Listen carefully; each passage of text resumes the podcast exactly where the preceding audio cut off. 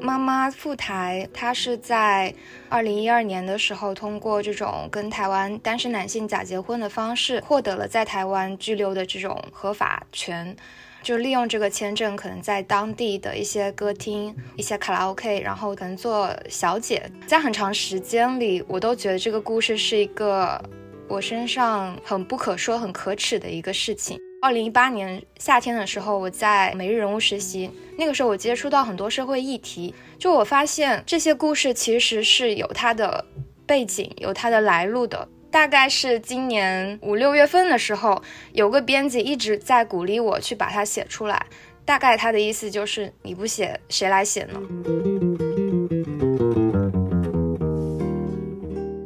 我写的那一个月，极其的难过和痛苦。初稿交上去，我又把那个稿子再读了一遍，就觉得他写的好差呀。我觉得我自己心里面有个东西一直没有把它解开。我其实一直都是认为我跟我弟弟是剥削我妈妈的受益者。我们在他赴台的这些年，不断的去蚕食他的劳动果实，这样的认知其实会让我稍微舒服一点。因为在我成年之后，我工作之后，只要把这个债给偿还掉就好了。但是其实。你去打开它，才发现，你在这中间，你也是受伤的。承认自己的伤痕，其实是非常难过的一个过程。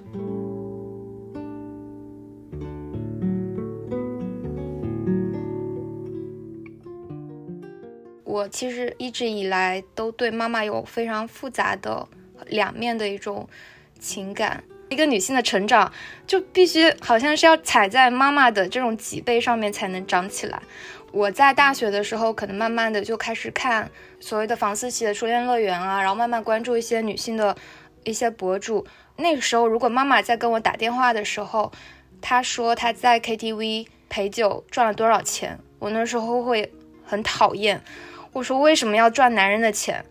我说女性就是应该很独立的，就是为什么要利用关系赚钱？有时候。我觉得她好像是一个在台湾就是有了那种公民意识。我觉得妈妈好像在这方面其实是蛮独立的，蛮蛮新的一个女性。但是同时她又是用这些关系赚钱，又是一个非常好像不正当的途径。直到现在我也很难去讲清楚她究竟是一个怎样的女性。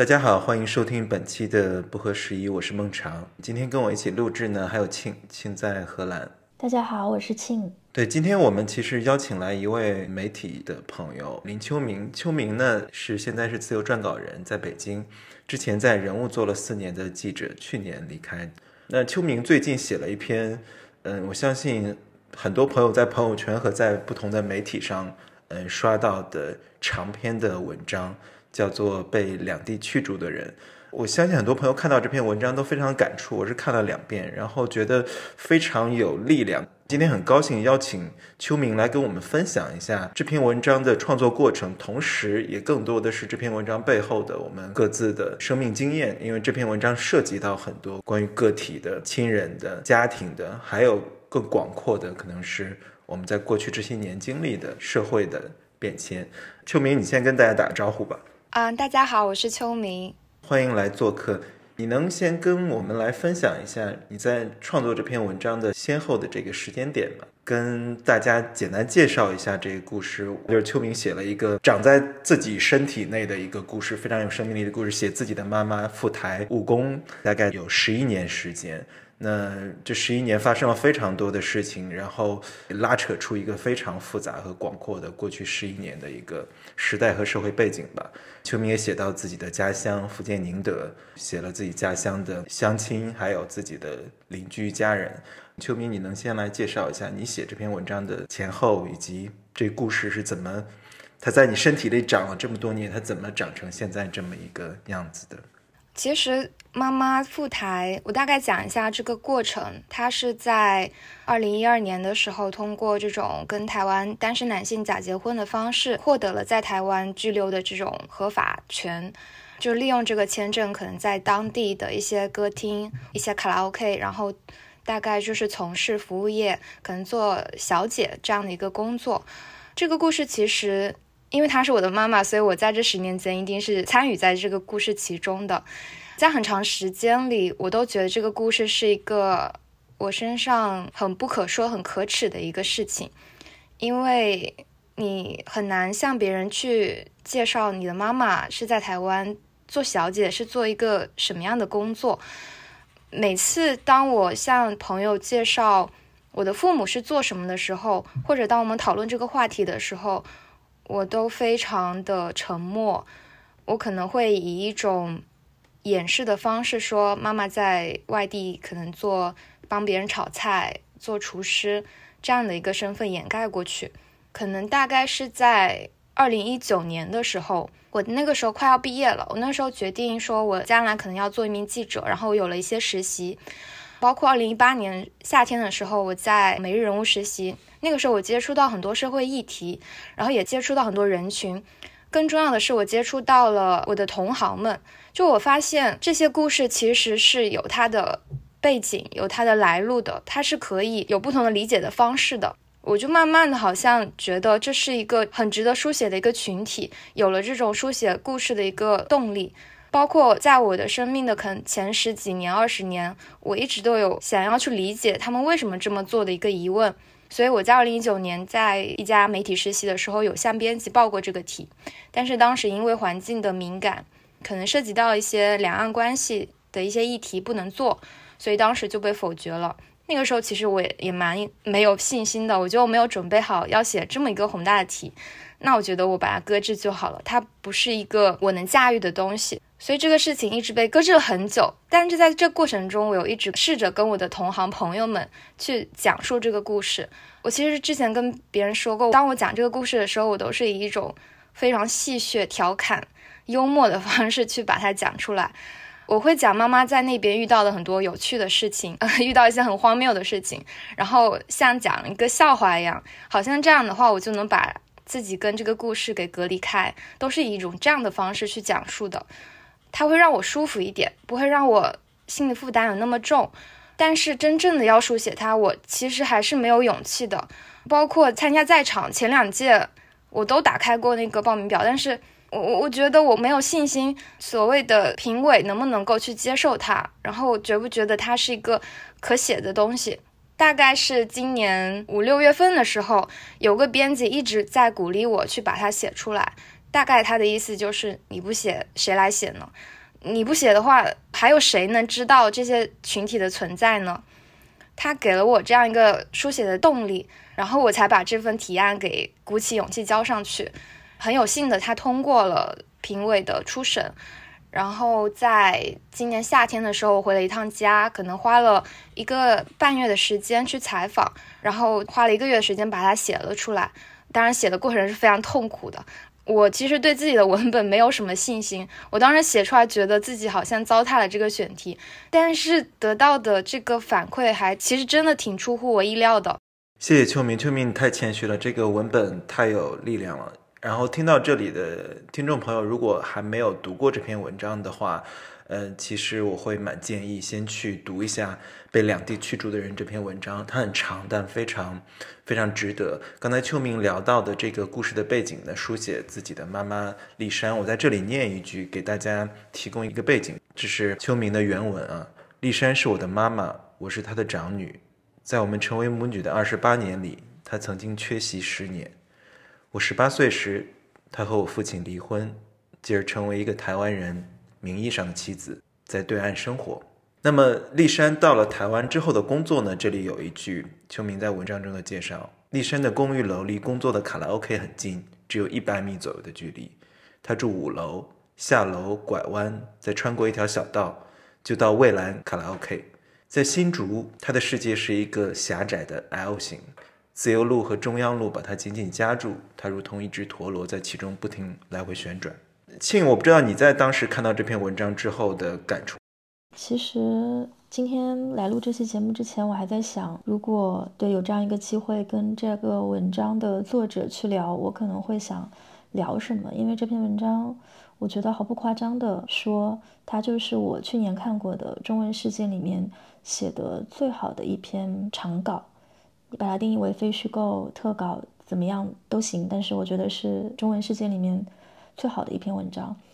是一篇我觉得我第一遍看的时候没有能够一次性看完。因为是在中间的每一段，它的结构设计的非常的精巧，它的每一段都会延伸到不同的话题，这是一个方面。但我觉得并不是这个让我没有能够看完，而是那种非常沉重的情绪的积累和回转，让我会觉得我每一次看的时候都需要停下来吸一口气，积蓄一些能量，然后才能够继续往下看。就这大概是当时第一遍看的时候的一个非常深切的一个感受。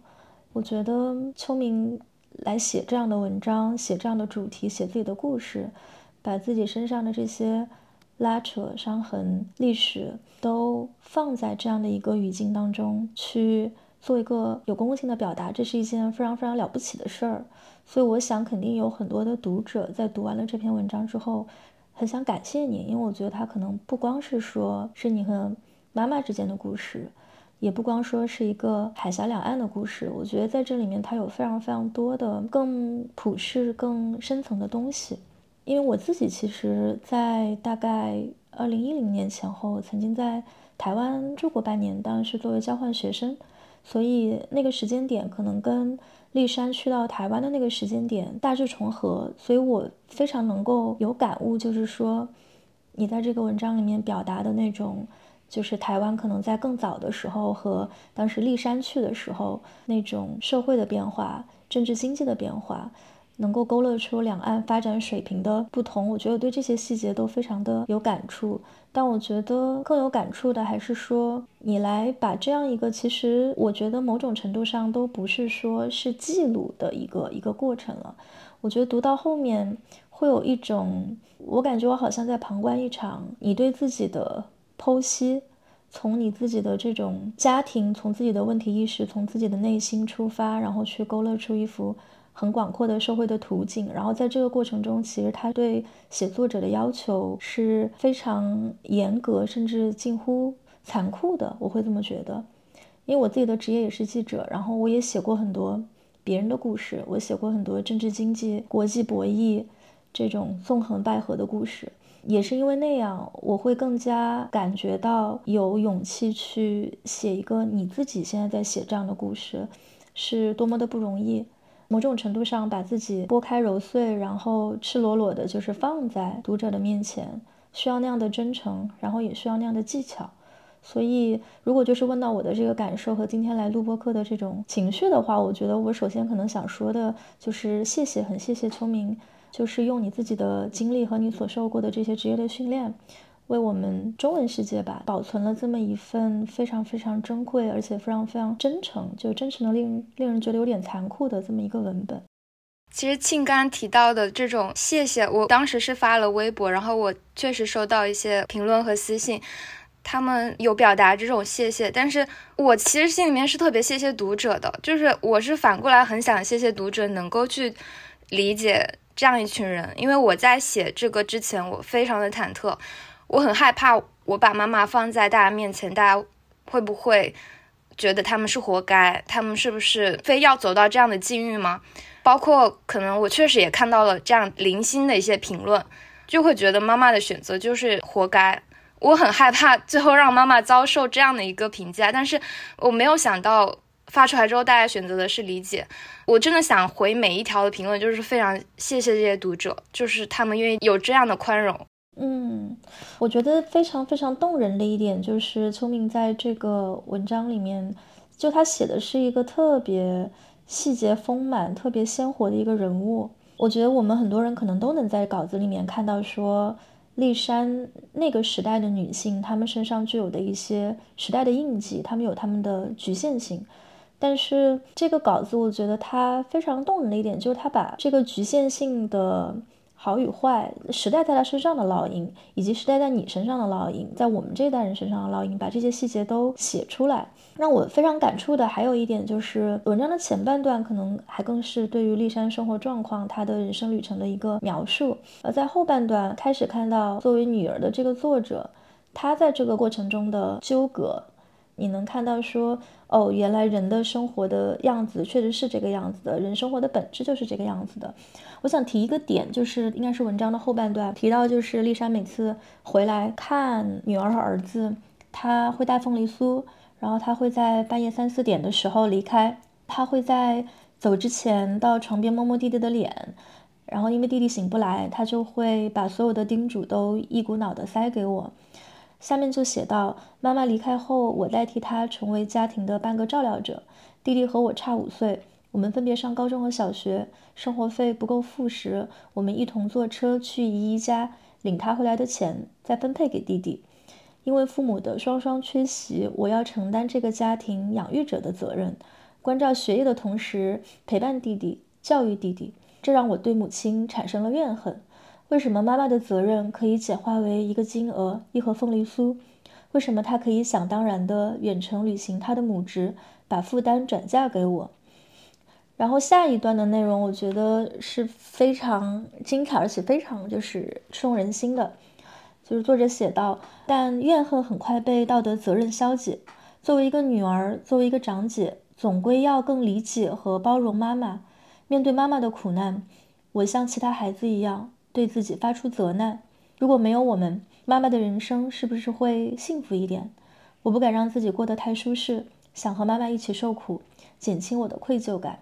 我在读到这两段的时候，我能很清楚的记得当时我的那个感受就是：哇，就是我，我必须要停下来想一想。我必须要停下来消化一下。他前半段可能还是对于这种状况的一个描述，但是到后面你会发现他其实是在忏悔。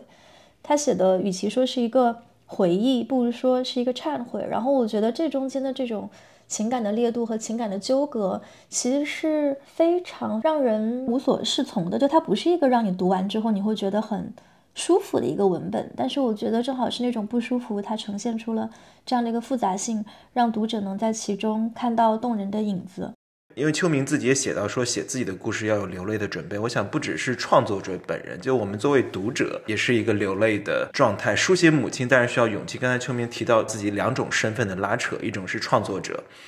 一种是作为女儿。于是你的书写对象是母亲，这是一个很。丰富的母题，但同时它又非常非常的困难和和不容易的处理。我觉得在阅读过程中，其实的确有这个提心吊胆，或者说为创作者、为这个作者担心的一种状态。这种担心是你不知道，就像庆刚才说的，你不知道该如何放置和处理。你的视角和角色，就你不知道把自己放置在一个什么样的情感距离上是合适的。对于作者本人来说，如果你完全的客观，就像秋明自己在这个文章的后记中，其实也提到说，好像这篇文章的初稿里面没有加入我的声音视角，因为记者的职业训练就从纯粹的一个第三方的视角去书写妈妈的故事。那当然，最终的终稿其实也加入了。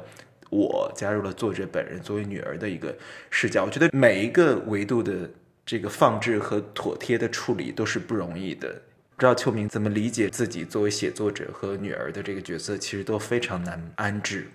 确实是，就是我写的那一个月，极其的难过和痛苦。写作过程是这样的：九月底的时候开始了第一版的写作，那个时候我那时候觉得，只要把这个故事像往常一样。之前在杂志的时候做的那种新闻报道就可以了啊。好，我第一版写的很顺利，大概写到十月十号的时候，我就把这个初稿交上去了。但初稿交上去的第二天吧，我又把那个稿子再读了一遍。我觉得怎么读就觉得他写的好差呀。我觉得我自己心里面有个东西一直没有把它解开，我不知道我为什么要写这样的一个故事，就很难受。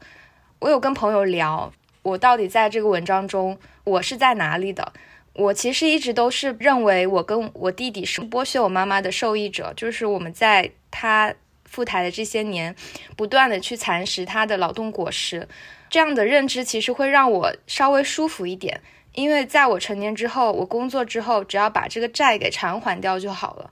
我努力工作，我把钱寄给我妈妈，让她好好生活，那这个事情就解决了。但是其实你去打开它，才发现。你在这中间，你也是受伤的。承认自己的伤痕，其实是非常难过的一个过程。就是你要去看到它，要把它挖开。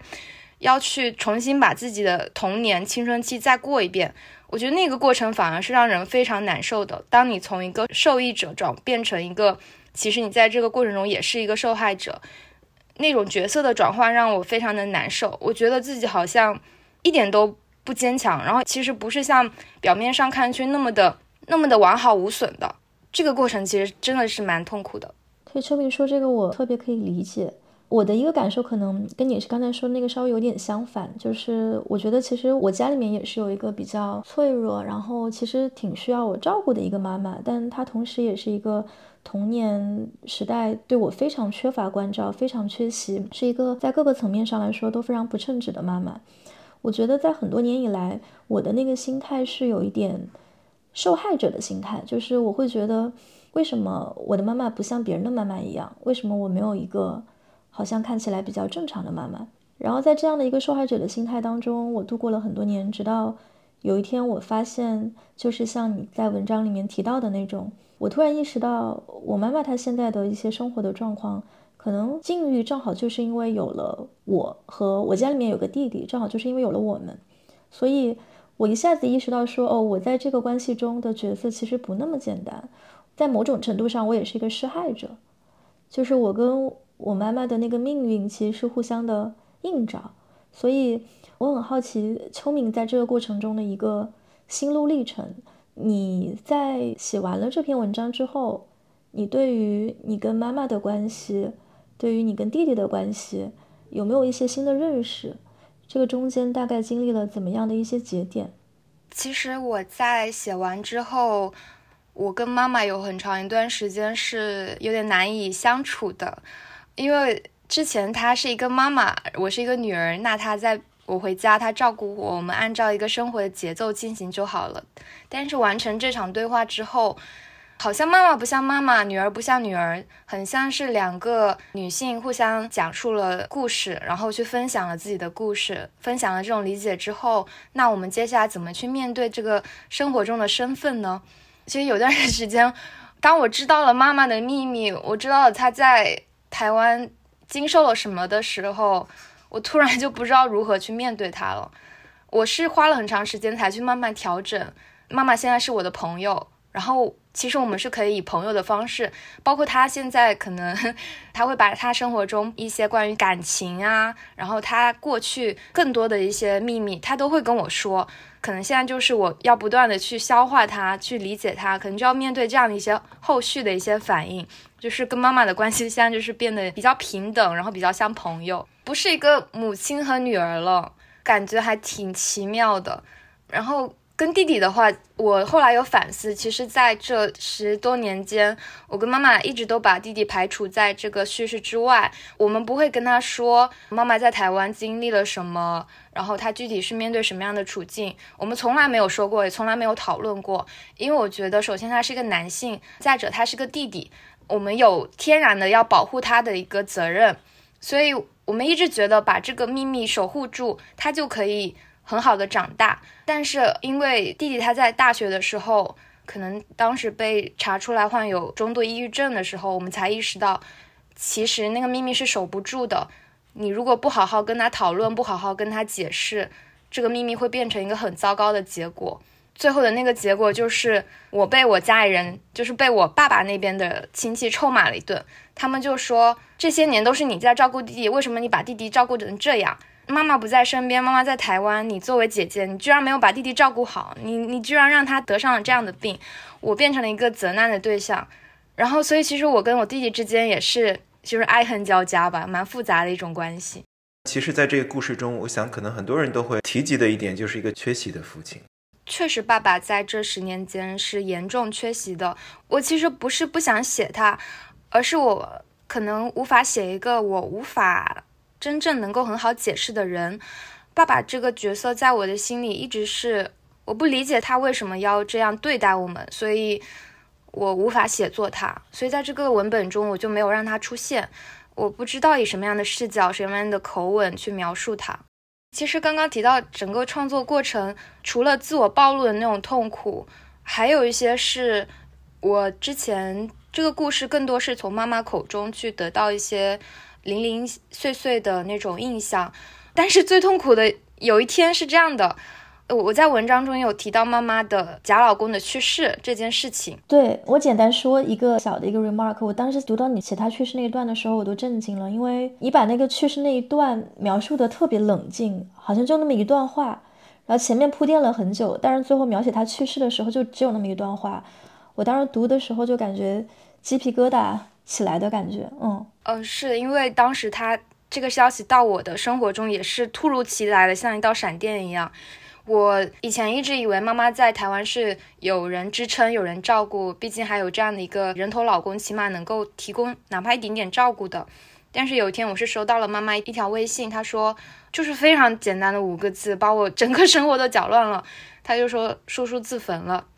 然后我当时就是脑袋像炸开一样。但是这个消息在当时也只是以文字的方式，他告知我。直到我真正的去写这个故事的时候，我去搜了一下这个人他的一些新闻消息，我看到了这个消息，甚至看到了图片，就是那种真实感突然就把我的淹没了，我就大哭了起来。就是以前你可能只是通过妈妈的转述去了解他，但是我真实的看到那条消息之后，我突然觉得我在这个创作中就受到了很大的创伤。我看到了真实的一个人就是这样，就是消失了。这件事对我来说非常的痛苦，包括我可能接下来会去有机会去台湾的话，我非常非常想要把他的故事能够了解完整。我在文中其实对他有一种亏欠的情绪，我觉得我把他的故事写的太太单薄了。我希望他不是一个故事里的一个情节，或者说更命一点的话，就是他是一个工具人。我不希望是这样的，我想了解他更多。所以他是一个我在这个故事中非常非常想了解的人，这是在这个整个过程中我心里受到了最大的冲击。包括他的遗书，我也是在妈妈的判决书里面看到的。我其实之前一直都没有听妈妈提过，她有写这份遗书，因为妈妈对她的去世比较避讳。我当时是看了判决书之后才知道，他给妈妈留下了这样的一一个简讯。嗯，对，看到那个遗书的时候，我也是整个鸡皮疙瘩就起来了。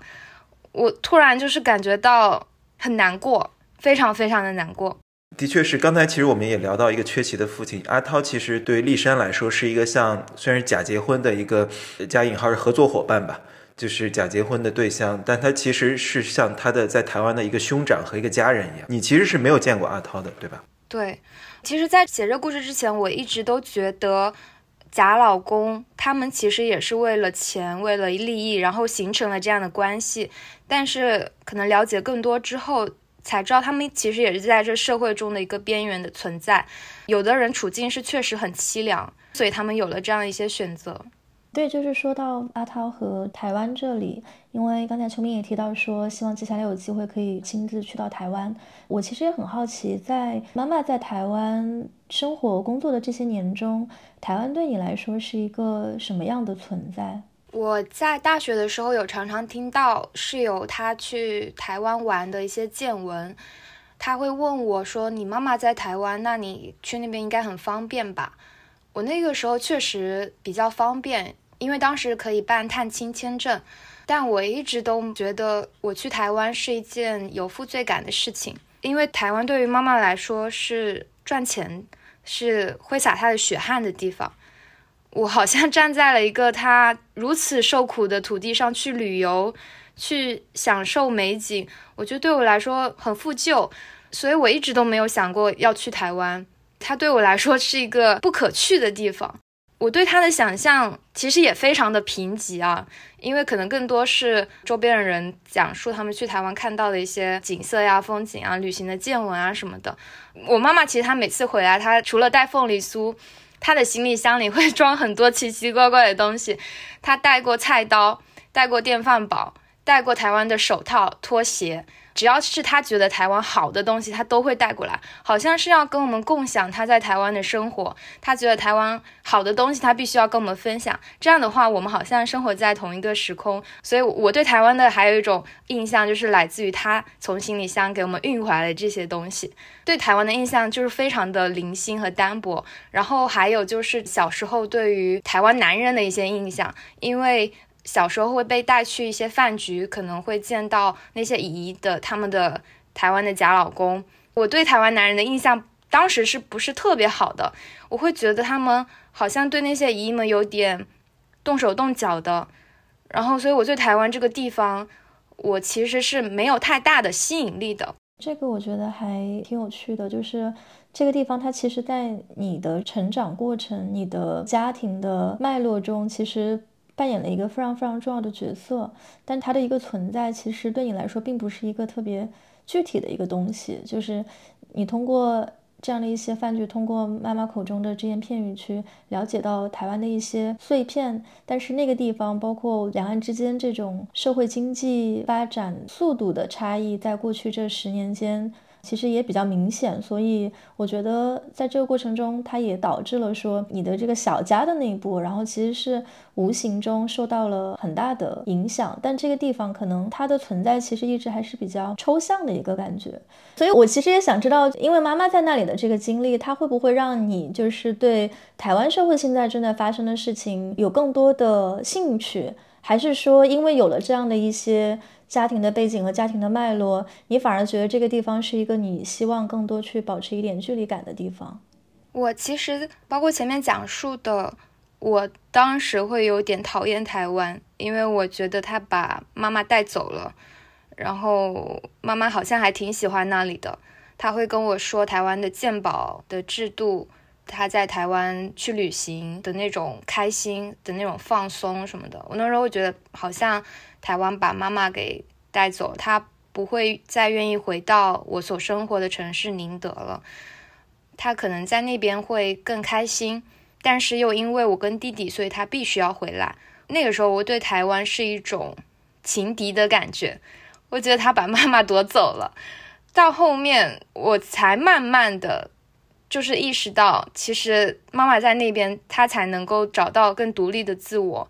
她才是开心的。我后来就是有点解开这个心结了。当然，我对台湾的关注肯定是有一部分是来自于妈妈的，因为她会跟我说，不仅是她，还有她的朋友，嗯，也会跟我讲，可能最近又要举行什么选举啊，举行什么大选啊，然后有一些什么样的新动态啊。然后妈妈也会跟我说，她会希望某某党当选啊，这样她的处境就会好过一点。因为包括他在打官司的时候，跟这个政治环境是非常相连的。这个难易的程度啊是非常相关联的，所以他一直都盼望着蔡姓领导人能够下台，就盼星星盼月亮，就是希望嗯这个环境能够让他不那么紧张，所以通过他会有一些些关注，但是相对来说还是了解会比较少一些的，因为到后期妈妈其实也相对确定他要回来了。我跟这个地区的勾连就会少了很多，因为像丽山去到台湾的日子应该是二零一一、二零一二年，其实就是马英九在任的时期，所以说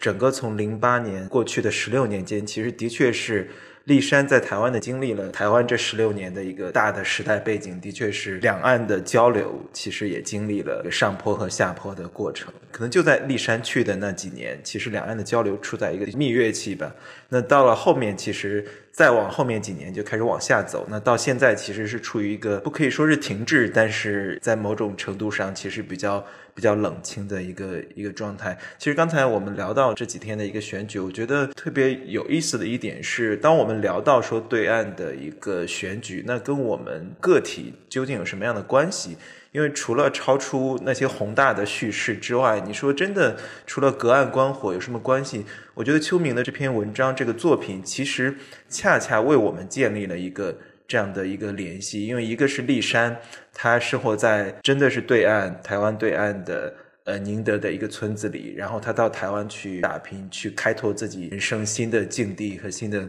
可能。另一方面，我们看到一个在台湾生活的一个边缘的破碎的被遗忘和欺辱的一个自己称自己为废人阿涛，一个普通的台湾男性，然后他死在了二零一八年，所以由这两个。个体非常具体，秋明把他们的人生给我们大致勾勒了出来。我们从这两个个体好像建立了一种说：“OK，此刻正在那个地方发生的选举，那我们个体该如何理解？对我们意味着什么？那就是它会影响到像阿涛和丽珊这样一个个具体的个人跟这个社会产生关系的个人的命运。”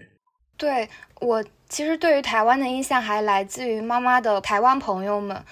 我在这可能近三四年间会感觉到两岸关系的那种紧张，但是我在更具体的妈妈跟她的台湾朋友的互动上，我会更感受到一种人跨越政治的一种情谊。一个女人到了一个陌生的土地，她怎么样得到不同地区的人他们的一些帮助？怎么样去在那边重建自己的生活？这都是跨越边界、跨越政治、跨越很多东西的一种情感。我其实感受到更多是这种人对人的更具体的互动。其实刚才我们说到两岸的这个互动和交流，因为秋明之前也提到，可能在宁德这个地方，福建宁德这个地方，好像台湾就变得很具体，因为自己身边的人可能见到台湾来的男性，包括。母亲去到台湾的选择，也是因为自己的身边家乡出走或离开流动是一个非常自然的状态。因为你也提到说，大家聊到男性离开家乡去到外面打拼打工，可能大家会觉得是一种冒险精神、一种探索、一种为全家族探索新的生存希望的一个状态。这是一个男性视角的书写，但好像回到女性的出走、离开、流动，就变得不那么容易提起，或者说人们提起的时候，觉得不知道该怎么以什么样的态度去面对它，好像这样的一个寻找新的机会就变得难以启齿。所以说，你能不能跟我们介绍一下，就是为什么在宁德这样一个你家乡的这样一种舞台背景、这样一个状态中，好像跟台湾的这样一种流动，或者说像外部世界的这样一种流动？是一个特别常见的事情，我们可能要回到这样的一个背景中去，可能才更容易理解立山的选择。就是如果是在福建长大的小孩，应该身边常常会听到身边的亲戚家人他们偷渡到国外，然后在外面落地生根的一些故事。我从小其实也是这样，他可能跟福建他的一些本土环境，然后他的这种裙带关系有很深的关联。至于台湾这个，我在文中其实有提到，有第一批通过这种偷渡去往台湾的女性。我后来其实大概捋了一下这个脉络，去往台湾的女性大概分为三批，可能第一批就是通过偷渡的，她们到达台湾，然后打黑工，然后可能在那边组建了自己家庭，然后第二批就是假结婚过去的女性，第三批就是最近的，可能是通过一些在二零一九年以前通过一些旅游签证或者是其他的一些方式，短期的去赚台湾的快钱的。年轻的女性大概是这样分为三批，其实后面的两批的女性更依赖于第一批女性，她到了这个土地上建立整个的联系，建立所谓的宁德女性她的一个关系网，为他们的到来做一些承接。他们其实是有这样的一个基底在的，所以其实当我妈妈过去的时候，那边已经有她的一些姐妹团，她其实过去不用太担心我在那边是一个完全孤立无援的一个状态，所以她做出这样的选择会变得更加轻易。然后再加上当时确实处于一个渔业在往下走的一个状态，我们宁德其实是养殖大黄鱼为主，但是后来因为可能海水污染或者一些客观原因，或是可能渔民赌博啊这些原因，所以导致家庭经济往下走，那这些女性就是不得不要出外去挣钱，但是她们到了台湾，她们不一定完全是流向按摩厅。或者是歌厅这样的一些场所，他们有的也会去摘柳丁，也会去干苦力活，但是相对来说，后者它的效益会比较少一些，而且他们的体力确实是难以胜任，所以后者可能慢慢的又会流向前者，就是大家还是主流的，还是去这些服务场所去做这样的一些工作。那相对来说，做这样的工作，在宁德人的那个本土社会里面，就会认为你是去干这种比较脏的钱，去赚比较脏的钱。那相对来说，它就变成一个不可说的秘密。它相对我们前面说的，你到国外去打工、去偷渡、去通过这样的方式的男性来说，他们的这种处境是非常羞耻的，非常难以讲述的。大概是这样的一个对比吧。其实我这篇文章发出来之后，我收到一个非常让我触动的留言。是一个微博的一个网友，他给我发，他提到他的姐姐其实是也是跟我妈妈一样的一个经历，相似的一个经历。他之前对于姐姐也是存在那种不解和怨恨，但是他是可能也是通过他姐姐的这个钱，然后去读书，在国外留学吧。然后他通过这个文章就了解了他姐姐其实面对的是这样的一个境遇，所以他可能也有也有一点想要跟姐姐去沟通、去理解的这样的一些动力。我看完这个留言，其实我当时非常，我我当时眼泪就下来了，就是好像这个可耻的秘密，它变得是可以讲出来的。大家其实是可以在家庭中把这个事情讲出来的，因为姐姐、妈妈他们做了很多事情，他们在那边付出了那么多，但是他们的付出为什么是被被看作是一种耻辱呢？我一直都是对这个事情是非常不服的，非常不甘心的。包括我的身边的一些同学朋友，他们也会看了这篇文章之后给我发微信，我才发现原来我身边。就是就在我的身边，我的班上的同学，他们的妈妈也也是相似的经历，只是我们从来之前从来没有去交流过。这个事情让我觉得，好像写这篇文章，它是可以带来一点点、一点点的小改变的。对，秋明说的这个，我也特别有感触，就是说。我们社会其实附加在女性身上本来就已经有很多的枷锁，然后跟性相关的污名化又是其中我觉得最值得被关注，但是又最少被公开谈及的东西。我记得秋明在这篇文章里面也提到一个细节，我当时印象非常的深刻。你提到说，在大学的时候，你开始读到一些女性主义相关的书籍，然后逐渐萌生了性别的意识。那你在去看待妈妈的时候，你觉得她一方面是一个最不女性主义的女性，因为她的工作的性质是要接受异性的凝视和侵犯，利用关系来赚钱；但另一个方面，她又是一个其实是非常独立而且非常伟大的一个女性，因为在那样艰难的情况下，她也始终没有放弃去培养你，并且用尽全力把你推到更宽广的地方。你提到一个细节，就是说当。聊到说母亲如何向客人去推销另外一位小姐的胸部的时候，你是这样写的：就是当我们聊到她如何向客人推销另外一位小姐的胸部的时候，我感到难为情。我痛苦的不再是如何消化她曾经抛下我们的怨恨，而是母亲形象的轰然倒塌。母亲的威严消失了，继而立起的是一个复杂的女性。以前我能够自然的对丽珊说：“我不是你，我才不会成为你。”现在这句话无从说起，所以我其实也很好奇，就是在这个过程中，你对女性主义的这些学习了解，是在什么样的程度上帮助你更了解了妈妈现在的处境，以及在这个过程中，你自己感觉到最深刻的这种挣扎和纠结或者矛盾的地方是在哪里？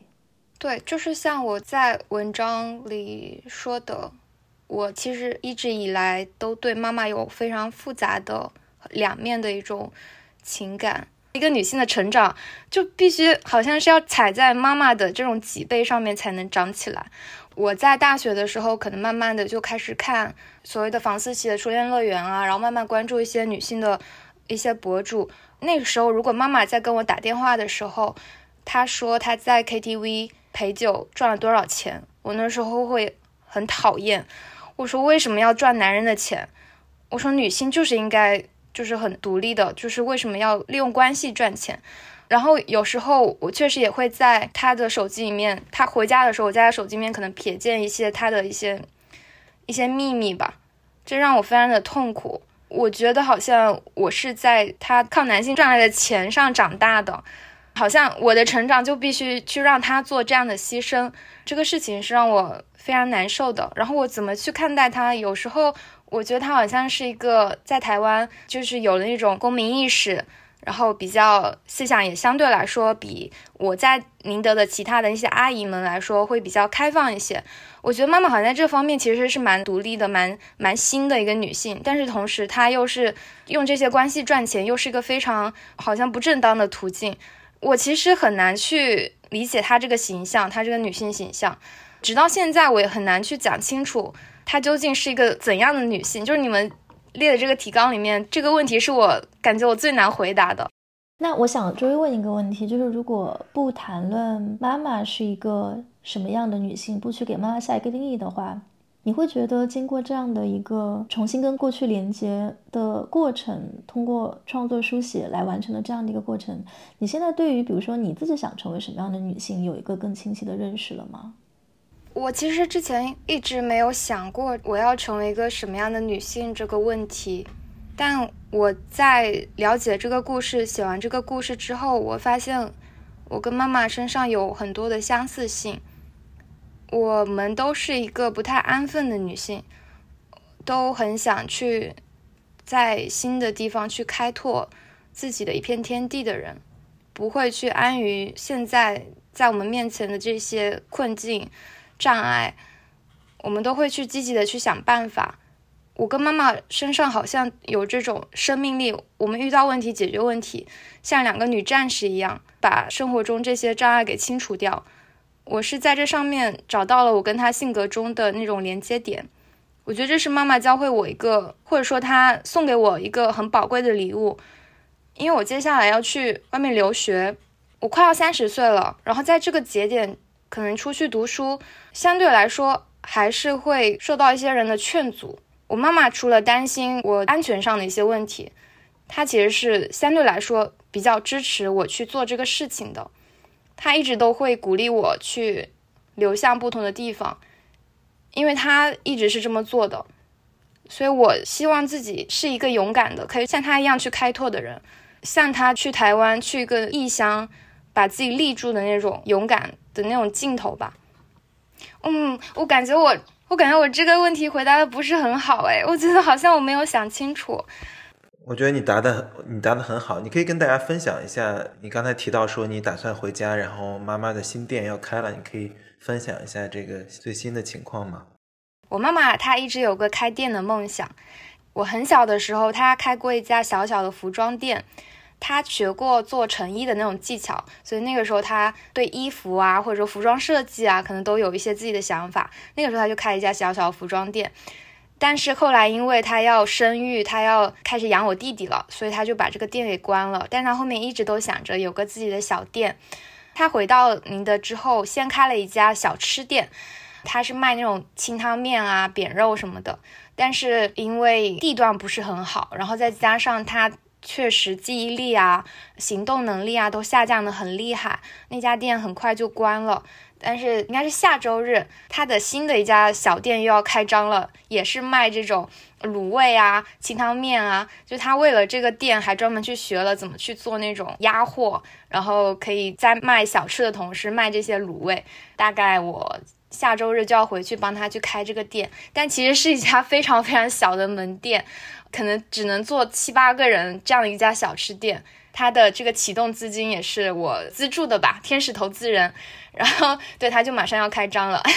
对，这是他很开心的一件事情。他一直都希望自己可以当个小老板，他之前换过可能十几份这种零工的工作，他一直都做的不是很开心，因为他会被老板训斥。他年纪大了，他有他的尊严，所以他希望说能够自己来做这种小老板。自己开家小店，这是他非常理想的一个生活。其实我也特别希望他这家店能够开的比较好，这样的话他就不用再想着去台湾了。哎呀，太好了，恭喜恭喜！你说他还在想着就是重返台湾，还是说可能要再看看？因为他不是有一个五年的一个期限和禁令嘛，他还在想着说重返台湾。对他想着等这个期限过了，他就。可以再试着把他的材料再递过去，那时候再找一个人头老公之类的吧，可能再用同样的方式过去。所以他一直都在到处打听其他人有没有再过去的。我其实也还想问一下，就是说关于这个文章里面提到的妈妈的那些姐妹的问题，因为我觉得那个其实是让我印象非常深刻的一点，就是说妈妈在台湾的这些年，她其实并不是孤身一个人，她当然有那个假老公，但其实。他的身边的这个女性的网络，其实是他在那边去维系生活的一个很重要的部分。包括他们后来也会一起去旅游，包括他们之间的这种互相的支持，不管说是情感上的，还是说在这种面临一些比较实际的现实的困境的时候，大家互帮互助的这样的一个情况。所以我也很好奇，就是说，当你开始去就 reach out to them，当你开始去跟这些姐妹去进行联系的时候，那个对你来说是一种。怎样的体验？她的姐妹们，我对她们的认识更多是她们来家里吃饭。以前的时候，她们来家里吃饭，然后妈妈会叫我回房间，嗯，然后她们姐妹们自己各自聊聊天。但是我通常都会听到她们喝得很醉，然后互相诉苦，然后最后就是各自都喝得烂醉的那种状态。我那时候对她们的印象不是特别好，我觉得她们很像一群。酒肉朋友好像只是来家里喝酒啊，或者是因为妈妈很少跟我提他们具体的在那边是怎么互相支持的，那个时候是没有跟我讲的，所以我对他们的认识也非常的单薄。其实我妈妈做了挺多的说服工作，她是一一个一个的去打电话给她的姐妹，跟她说这个事情，然后问跟我的女儿可不可以来你家里，我们一起聊聊天。更多是妈妈在做这样的工作。然后我到了他们家之后，聊完天，我才知道这些阿姨们身上的那种很活泼、很明亮的那种生命力，她就在我面前非常直接的展现出来。我那时候对他们就会有全新的一些认识。但是我确实，我觉得我没有做好的一点就是，我在后记中有写到，以朋友的女儿这样的身份进入的话，他们相对来说不像妈妈那样敞开，他们还是有那种隔阂在的，好像是对一个晚辈他们有所保留的这样一个状态，所以跟他们的采访材料并没有特别的深入，这也是我当时觉得自己没有做好的一点，好像缺失了这部分材料，在文章中就会他们比较像一个。嗯，像一个提供情节的一个工具吧，所以挺遗憾的。我也是很希望，如果有机会去台湾，能够继续把他们的故事延伸下去，不让他们好像只是一个简单的侧影。我当时跟其中的一个阿姨聊天，也是这篇文章的封面图，就是跟妈妈手牵手在海边的那个阿姨。聊完天之后，然后我们就一起三个女性就去海边的栈道去散步。我觉得他们好可爱啊，就是她跟妈妈非常像小女孩一样，就是她也牵着我的手，然后她也牵着妈妈的手，我们就是像三个小女孩在海边非常开心的聊天聊闲话，然后聊他以前学做服装的事情啊，然后聊他一些生活上的一些事情，我就好像也成为他的姐妹之一，那种感觉还让我蛮开心的。好棒！我记得文章里也有这个丽珊跟玉华的旅行那。那些旅行其实，我我看评委也提到提到这些段落，我觉得那里面有一种非常天真和纯粹快乐的东西，里面有一种自由感和和生命力。我相信你们都看过那个《末路狂花》那部电影吧？那电影我觉得里面也有一种非常畅快的自由感。两位女性，然后她们决定离开离开家里，然后开车。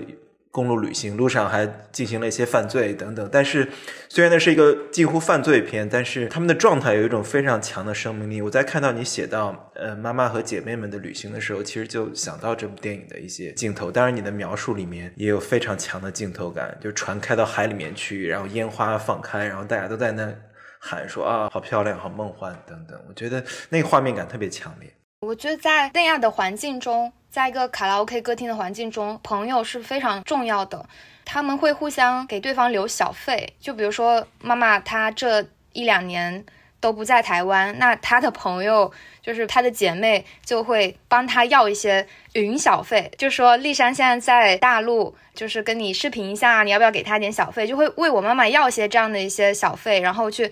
帮助我妈妈改善生活，他们会互相的去帮助对方，因为他们都知道能够来到这样的环境中，每个人他都有很伤痛的故事，他们其实是天然的，就是提供这种帮助的。哎，说到歌厅和卡拉 OK，我在看文章的时候，我有一点，呃，可能是语境的陌生，像这样的比较老式的卡拉 OK 和歌厅，为什么在台湾仍然有一个市场？还是说它随着时间的变化？可能近些年，它越来越，它的客群逐渐的产生变化，就是因为我不太能够 relate 到这样的，比如说这样的卡拉 OK，它的客群，以及因为大家可能去 K 歌，就是可能一些卡拉 OK，年轻人去一些地方 K 歌，所以说像这样的歌厅和卡拉 OK，就是经过你跟妈妈和她的姐妹们的交流，就是它的客群仍然是一个之前的时代和和语境，还是说这是一个台湾社会特有的一种场景？新竹它是一个工业区。它在当地被称为小硅谷嘛，当地是有很多工厂，然后有很多工人，而且年纪可能都比较大，他们的生活的状态其实比较稳定，可能他们在发完工资或者是周末的时候，都会到这样的一些歌厅去放松。这样歌厅它跟我们这里的 KTV 不太一样，我们这里更多是那种小包间，然后朋友们唱歌，但是它那边是一个。像大厅的，然后大家坐在小沙发上面，然后上面有个点歌台，然后你喜欢你就上去唱，是一个很开放的一个环境。然后这些老工人们他们会更喜欢这样一种比较古典的、古朴的这种唱歌方式，相对来说客群是非常稳定的。我从我妈妈的讲述中能够感知到，确实，这样的 KTV 的数量是是往下走的，相对来说是往下走的。因为就是老年人，他特别是在疫情之后，身边有些老朋友可能也是感染了，可能已经去世了什么的，有这样的一些数量上的变化。然后相对来说，那边的这种老式 KTV 的数量有往下走，但是客源还是相对的比较就是稳定的，就是他们赚到钱也是相对比较稳定的，他们还是比较喜欢这样的一些就是唱歌的方式。其实我很好奇，如果秋明接下来去台湾的话，你会打算去什么地方？你会有一个对于说去台湾的时候有一些必须要见的人、必须要做的事情这样的一个 list 吗？我其实可能只会去一个地方，就是妈妈工作的卡拉 OK。我当时有跟妈妈提过这个想法，我很想去你待过的这个地方去走一走，认识一下你口中的这些朋友，帮助过你的这些人，能够去跟他聊聊天，因为好像更多。之前都是听你讲，他也说可以去，去了之后那些人肯定也会对我非常好，因为妈妈在那边是非常友善，交了很多朋友的。我特别想要把他走过的这些地方，尤其是我提到的那两条路，绝对是要重走一遍的，因为我之前没有去过台湾，但是要写这个文章，所以我就在谷歌地图上面反复的用全景的地图走来走去，走来走去，去看每家店。然后我还端电脑给妈妈看，我说你是在这家药店买的药吗？然后你会在便利店买什么东西呢？好像让他再跟我讲一遍这里的生活，所以我可能只会去这些地方吧。我我没有对台湾其他的旅游景点有特别多的向往，更好奇的是妈妈到底在这里，她会闻到什么，会会听到什么，然后新竹的风又是什么样的，会有这些好奇。其实我之前在台湾住的那半年，正好就是住在新竹。我当时是在那个台湾清华大学交换。新竹那个地方，它确实是一个风会让你印象特别深刻的地方，因为它离海边特别近。然后有一个那个应该是叫做十七公里的一个海岸线，那个地方它就是大家今天知道的那个台积电这样的一些这种高科技的一些企业吧，也都是在新竹的那个应该是叫做竹科，就是新竹科技园那里聚集。但总的来说，它其实是一个虽然有自己的一个功能区，但是又跟台北这样的是有非常明显的一个功能区划不同的这么一个城市。所以我其实我也我也会很好奇说。像丽珊这样的女性和那一代的大陆女性，她们在这样一个其实我会感觉稍微有一点封闭、稍微有一点隔绝的台湾的社会中，她们在那里拥有过的生活、创造出的天地大概会是什么样子？然后也对，也非常期待吧。就是秋明去了之后，如果有一些后续的感受，有一些方式可以成文的话，也非常期待，就是可以读到后续的一些作品。我其实刚刚呃，孟昶老师有提到写书这件事情。我对这个事情其实很没有把握。我写这篇文章的时候都已经非常的，嗯，非常痛苦。我不知道有没有勇气把它再扩张成一个更长的文章或者是一本书。我对这个是没有太大的信心。但是我只想去把它走一遍，这件事情我是一定要完成的。至于它能不能够最后落到纸上，或者是有一些什么样的输出，我希望它能够做成。但是。我也担心他可能最后是没有出来的，但这件事一定会去做的。哎，你这篇文章出来之后，在你的家乡或不知道你有没有把文章发给可能你妈妈的这些姐妹，在这些姐妹群体中有没有她们有没有什么反馈？其实相对来说还好，就是会有一点点觉得写的太太细、太真实了。他们会担心，可能在当地的一些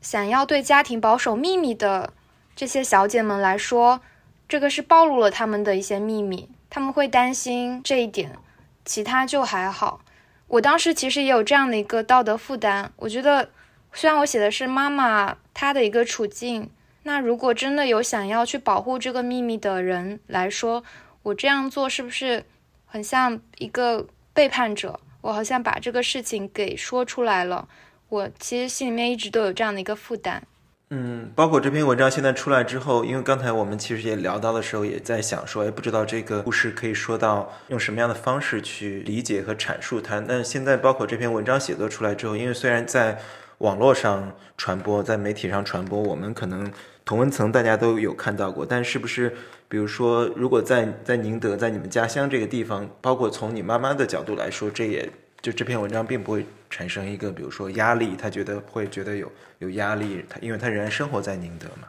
我觉得是会有的，他有跟我提过，他有点担心，可能就是还是我刚才说到的，他可能会被没有受访的这些姐妹们觉得他是一个泄密者。但是我妈妈她很让我感动的一点就是，她跟我说，但是这些都不是我，就是我要担心的。这些东西，他都会跟他的这些姐妹、这些朋友们去解释他的女儿在做一个什么样的事情。这些解释由他来完成，他不希望我把这个压力放在自己的身上。他确实是有这样的一些顾虑的，但是他没有说把这个道德责任要移给我。我觉得妈妈在这一点是挺让我感动的。然后确实，我身边宁德的朋友们，他我不知道这个这个故事我没有转发到朋友圈，但是确实我身边很多同学朋友他们自己自发的转了。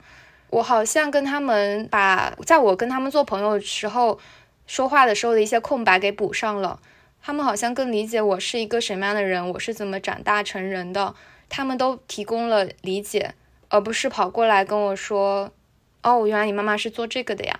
嗯，对，我觉得这个理解对我来说是非常感动的。我在好多天的时间里面都沉浸在这种很想哭的感觉。对，这是我文章发出来的一个感受。啊，这个也非常的动人。对，因为的确是因为你的妈妈还有她的姐妹可能仍然生活在熟人社会里面，所以说可能我觉得他们他们愿意接受你的书写和和描述，其实也是一种巨大的勇气。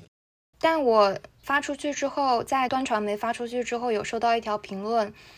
她的家庭其实是遭受过假结婚的女性，或者说所谓路配的一些欺骗，被骗钱了。所以她当时留言说，她看这篇文章的时候，没有太过于共情这些女性的经历。我非常非常能够理解她的这种心情。我当时也在反思，就是其实真正的。假结婚过去的女性中有一部分，她可能确实是奔着一些利益去的。我担心我的文章可能会伤害到发送这样的评论的这类人，所以我当时其实心里面也是有一点点歉疚的。嗯，对，就是有有这样的感觉。明白。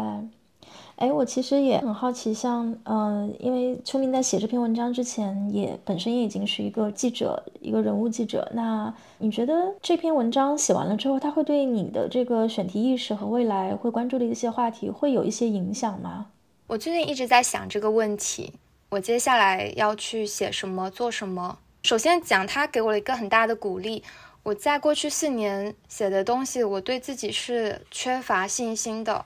我一直都怀疑自己写东西究竟适不适合做这一行，我对我自己的自我评价很低嘛。但是我这个文章发出来之后，好多人给我留言说，请你一定要写下去。写下去这三个字对我来说太重要了，我收到很大很大的鼓励，我好像还是可以写的，我能够把东西写好，这个事情对我来说非常非常重要，它是我。去年一年收到了最重要的回音，就是我可以继续往下写了。我虽然从杂志离职了，但是我接下来是有这个力量继续往下走的。那至于写什么，我收到了一个启发，就是我希望能够写跟我真正生命经验相关的事情，即使它是写一个群体，就跟我可能比较遥远的群体，我也希望能够去体验他们的生活，去走进他们，我要真正的走到他们中间去。因为我在前四年的记者生涯中，很大一部分因为疫情的原因是电话采访这个事情，我觉得对一个记者来说都是一个比较大的伤害，就是你只是跟他打个电话，这个采访就完成了。那我接下来我不希望我跟我的采访对象是这样的关系，比如说如果我要写一个女工群体。那我希望我自己能够真正的去体验到他们生活，甚至说你可以去成为一名女工，或者是走到他们中间去完成这个事情。这个事情对我来说很重要，就我希望我的写作是跟我的体验、跟我的认知、自我的认知是交织在一起完成的。我觉得它才会有真诚的力量，才会打动到别人。我不会再把自己从文本中排除出去。我觉得这个是我很重要的一个启发吧。对，我觉得其实过去一些年，大家聊到很多说原生家庭，包括对于原生家庭的书写，但其实真正的去像秋明这样的写作，其实仍然是颗粒度之细、震撼性之强，仍然是少见的。它是困难的，即使是经过训练的写作者，然后再去看跟自己生命经验如此之近的故事的时候，仍然是困难。庆，你会觉得说你会有天，因为我觉得我想想，我觉得我是没有这个勇气。你会觉得你有天会进行这样的写作吗？我觉得我也在思考这个问题。我觉得这个有一个问题，就是说你在可能不同的人生阶段，然后你会感觉不同的母题对你来说在那个阶段尤其重要。我在前面这些年的作为记者的报道生涯中，我其实很少写自己，因为我写的是别人的事儿，而且其实都不是说咱们自己人的事儿，我写的都是国外的事儿，所以其实那种要跟自己保持疏离是很容易的，因为那个语境离你非常非常的远。你在写一个比如英国脱欧的这个个体故事，和写一个恐袭中的个体故事，你在写这些故事的时候，其实你鲜艳性的有一层保护在，所以我觉得这个问题对我来说，它好像一直没有那么的直接。但直到我这两年看了一本书，是法国一个社会学家叫做迪迪埃·埃里蓬，他写了一本讲自己家族史，然后也反映法国的这种阶级变迁的一本书，叫做《回归故里》。然后我是在看那本书的时候。我就一下子意识到了，说其实每个人你写作写到最后，你写的最动人、最有力量、最能留下来的那些东西，他可能说到底还是在写自己。然后这也是我在读秋明这篇文章的时候会不断想起的一本书。就他本身是一位社会学家，所以其实社会学的术语、社会学的那种思维训练方式，他非常的熟。但是在这本书当中，他是完全把他受过的学术训练和他个人的这种家族的成长史，包括他作为同性恋，又在一个文化封闭的法国小镇上长大的故事，包括他的家庭、他的家族是来自这种非常没落的工人阶级，大家对于阶级的这种耻感。以及这个东西怎么样内化到他的个人认同，就是把这些东西写出来的时候，我会感觉有一种非常动人，而且非常叫做 seductive，就是非常有诱惑力的一种方式。所以我觉得，也许有一天吧，就是我觉得当有一天我开始想要去处理说我原生家庭的这些问题，并且我觉得自己准备好了的时候，也许也许会有那么一天。我记得有一次跟在场去学过奖学金的一位负责人，也是我们的一位好朋友，叫张岩。有一次跟他聊的时候，他就提到说，在场选择的目标之一吧，或者说宗旨之一，其实是在于说这个题为什么非你来写不可。所以，其实这个题本身是什么？它重不重要？它当然重要，但它可能并不是决定性的因素。决定性的因素在于说，为什么是这个题？为什么是你来写？然后他就讲到说，他们收到的申请的计划书当中，其实有很多都是这个女性，然后想写自己一家两代或者一家三代女性的故事。所以我觉得这某种程度上。它也是一种，我觉得时代的共鸣，就是说女性有很多想要自己去表达的东西，然后有一些可能在之前这些年中都没有被书写到的东西。然后，如果我们正好又身处这样的一个行业，记者这样的一个行业，有幸受过这样的一个训练，就我们成为了这个受过训练的人的时候，那我觉得也许去把它写出来，它当然有个人的意义，但它某种程度上可能也会有一些时代的或者。公共性的意义，然后这个东西其实我觉得是正好也是被像秋明这样的作者去展示出来，所以我觉得这篇文章写出来之后，可能也给很多很多处在同样境况中的人，特别是女性，特别是女性的创作者，提供了很好的样本，也有很大的一个鼓舞人心的力量。刚刚有提到接下来想尝试的写作方向，一条是我刚才讲到，可能在相对来说跟我。相对比较遥远的群体中找到我自己的声音，还有一条是从我自己出发去发现一些选题。我有得到这样的一些启发，就是我发现，其实我的家乡、我的土地上也有很多可以被挖掘的东西。比如说，我所在的这个小城宁德，在这十年来，它是被一个叫做宁德时代的企业强烈影响的。它其实也非常值得书写。我不仅可以在外部的选题中看见自己，也可以从自己去发掘更多的这种值得写的故事。我觉得这是这次写作留给我的东西。好棒呀！好期待！刚才庆聊到回归故里，就像安妮安妮尔诺，他的这几本书写自己家庭的母亲、父亲的，写他自己的这几本书，其实最近大家谈论的，最近两年大家谈论也比较多嘛，尤其在他得了诺奖之后，他的书写其实也是。嗯，完全的把视角看上去非常平铺直叙、非常冷静的描写自己母亲的一生、自己父亲的一生。他的书写，我记得他说到，他的母亲一生都想改变自己的社会地位。他呢，他受到了很好的教育，然后在家庭的支持之下。然后也凭借自己的才华，他进入了一个掌握了知识、语言和思想的这么一个世界或这么一个圈子吧。然后他说：“我必须把他的故事，把母亲的故事写出来，为的是让他自己在他的这个世界里能够自洽。因为他说，轮到我来书写我的母亲，就像轮到我让母亲重新出生，特别动人。这样的书写也非常动人。这好像作为创作者，作为经受过训练的，无论是视角思维跟写作训练的创作者也好，或知识人来说，也成了一种责任。就他为那些不能够表达。”和讲述和理解自己处境的群体，尤其是如果他是自己的身边的亲近的人的话，给他们的处境一种声音，到了最后也是一种责任。其实关于这篇文章的标题，我当时跟编辑有过一些讨论，不是跟我这篇文章的编辑，是跟另外一位编辑。他问我为什么是被两地驱逐的人，其实只有好像只有台湾在驱逐他们，大陆这边没有所谓真正的驱逐。但是我不同意，我要坚持要用这个标题的原因是，我觉得他们在大陆也在经历一场看不见的驱逐，他们被暴力、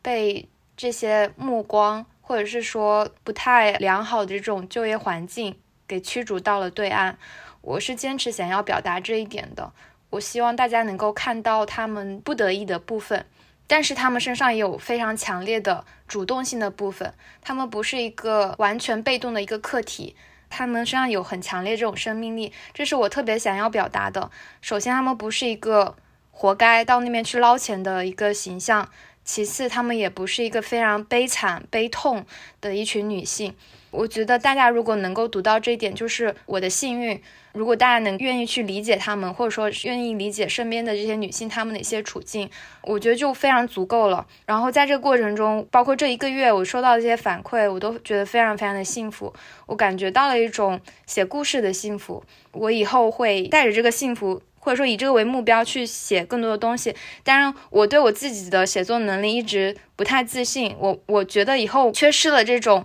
很强烈的生命体验之后，我可能。也写不出非常非常好像很轰动或者说怎么样的一些文章，但是我会慢慢慢慢的往前写的。这个事情是我会往下走的，也是这件事情带给我的一个礼物，所以就是非常 谢谢大家的理解和这些读者的一些回音吧。